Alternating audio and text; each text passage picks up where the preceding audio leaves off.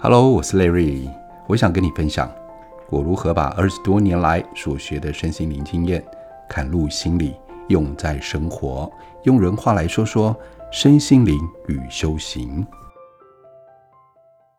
Hello，各位朋友，礼拜二好。我们在生活当中有没有常常遇到一种人，他会这样跟我们说：“哎，我说话比较直接哦，你不要介意。好像如果我介意的话，我就是那个没有度量的人。”而且旁边的朋友还会补枪，他就这么直接嘛，你不要这么在意嘛，他人就是这样子，你不要想太多。我们被伤到了以后还不能回嘴，还不能找理由，还不能找借口，多说了一两句，感觉我们很没有度量。他们常常用直接来掩饰他们的鲁莽，为他们的鲁莽找借口。这样的人在我们生活当中会造成我们的困扰。其实说穿了，这样的人是鲁莽，他不是直接。那我们来说说，直接跟鲁莽到底有什么样的差异性，有什么样的差别呢？我们说说话直接的人啊，第一个，他会尊重他人的感受。直接的人可以直接的表达自己的观点，但是他们也会注意到，并且尊重他人的感受。他们会避免使用冒犯性的字眼或者是行为，让对方感觉到不舒服。再来第二个是语气跟表达方式，直接的人可以直截了当的表达自己的意见，但是他们会选择适当的语气跟表达的方式，会避免用使用攻击性跟伤人的言语。再来最后一个是考虑他人的立场，直接的人呐、他可以直接坦率的表达自己的看法跟意见，但是他们也会努力的理解他人的立场跟观点，同时。他们会聆听哦，聆听他人的意见，并且表现出尊重他人的观点跟理解他人的想法。总而言之，就是鲁莽的人呐、啊，就是我行我素，完全没有在考虑到别人，只要自己开心，哪怕是冒犯到别人都不在意，也无所谓。那我现在来举一些生活当中我们实际到可能会听到的对话，或自己发生的一些事情，大家来感受一下。鲁莽跟直接，它的差异性到底感受性是什么？好，这个情境是这样子的啊、哦，你的一个朋友穿了一件新衣服，但是你注意到这件新衣服哈、不太适合他，那直接尊重的表达方式是会这样子的：嘿，我注意到你穿了新衣服，诶，但是我觉得之前那套更适合你，不过这只是我个人的想法而已啊。你对自己的了解是最重要，你喜欢也是最重要的。有没有看到是考虑到别人立场，并且尊重他个人的看法？好，另外情境是这样子的：你的同事正在做一份报告，但是有一些事实跟数据他错了。鲁莽的表达方式是这样子的：哎，我觉得你报告当中啊有好几个错误，你怎么能够那么粗心呢？你们看到里面完全没有考虑到别人到底发生什么事情才会把报告做错，或许他心情不好，或他本身有一些状况发生。好，再来的情况是这样子的：你的伙伴正在准备一道菜，但是他们使用了不合适的调味料。好，这直接但尊重的表达方式是这样子的：嘿，我知道你很努力在准备这道菜，不过我觉得啊，使用另外一个调味料可能会更好。那你觉得怎么样呢？有没有看到？虽然我也表达我的意见，但是我也尊重到别人他的看法。再来一个情境是这样子的：你的朋友正在努力的学习弹吉他，但是他常常就弹错啊，弹得不好。鲁莽的表达方式是这样子的：哦，你的吉他真的弹得很烂嘞，我觉得啊，你干脆放弃好了，反正你永远学不会。感觉很帅气，说出我自己的想法，但是里面却很伤人，有可能让别人以后就放弃学吉他的这样的想法。以上这一些例子是模拟一些情境。然后用直接跟鲁莽的表达方式做一个区隔。好，接下来呢，我用一个同样情境，但是另外一个是用直接的表达方式，另外一个却是用鲁莽的表达方式，两者之间有什么样的差异？第一个情境是这样子：你的朋友一直迟到，你想提醒他们准时到达，鲁莽的表达方式哦。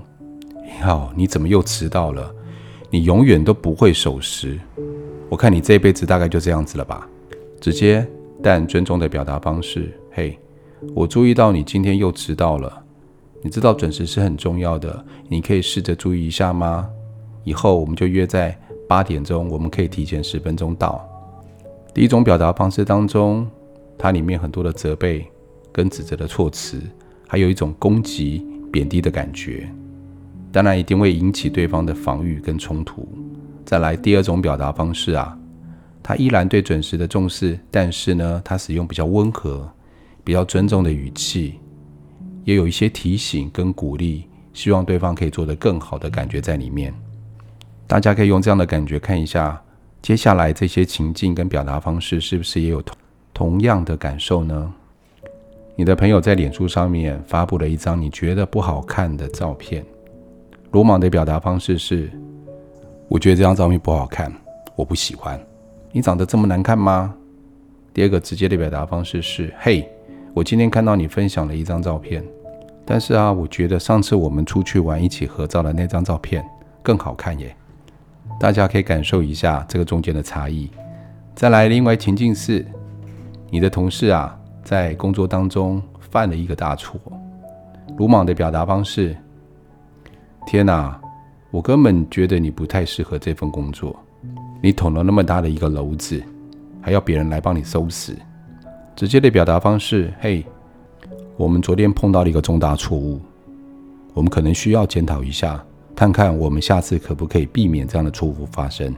你的另外一半做了一个让你不满意的选择，鲁莽的表达方式：你每次做决定的时候都很自私，只考虑到你自己，你根本就没有关心到我。直接的表达方式：我对你做这个选择有一些困惑，有一些失望，我们能够坐下来好好谈一谈，了解一下吗？从上面这些例子，我们就可以很明显的知道那个差异性了。我们常听到“己所不欲，勿施于人”。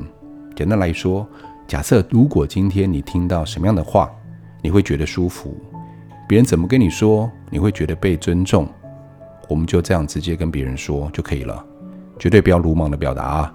如果我们觉得很冒犯，被人身攻击很不舒服，如果我们自己都这样觉得。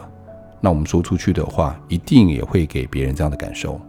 我们总结今天我们所听到这些例子啊，当我们要做一个直接但是尊重他人的人的时候啊，第一个先聆听他人说话，先尊重他人所说的，仔细听下来。第二个，先吸一口气再说出来，这是我在催眠里面学的哦。你会发现，当我吸一口气再说出来的时候，那个语气跟状态就会缓和。我可以在这个时候就顺便察觉到，哦，好神奇哦！我说出来一定不好听哦。我现在准备好了，我可以说好。再来就是适当的语气跟语调，不要咄咄逼人，不要太激动、太大声，选择友善、冷静跟理智的方式在表达。再来，用词里面的表达句很重要。如果我们常常用“你老是这样子，你一直都是，你怎么会改变呢？你不会改变的。”哇，我看你这辈子没救了。我看你可能改变不了了，你怎么每次都犯这样的错误呢？只要用这些字眼，保证对方或自己永远都不会想改变，而且这样攻击性的字眼会让对方把盔甲穿起来，把自己武装起来，拒绝聆听，拒绝沟通。最后一个也是最重要的部分，就是避免使用冒犯性、攻击性或贬低他人的字眼。只要攻击到别人的长相、体重、身高。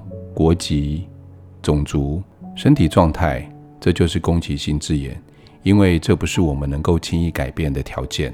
还记得我前两集有说到关于习惯的培养，我们表达方式学习是来自于周遭环境的潜移默化，比如说父母、家长，还有朋友，还有媒体上面。我知道一下子要改变有点困难，所以只要改变之前呢，我们要去注意我们所说的话，我们说话此刻的情绪跟感觉。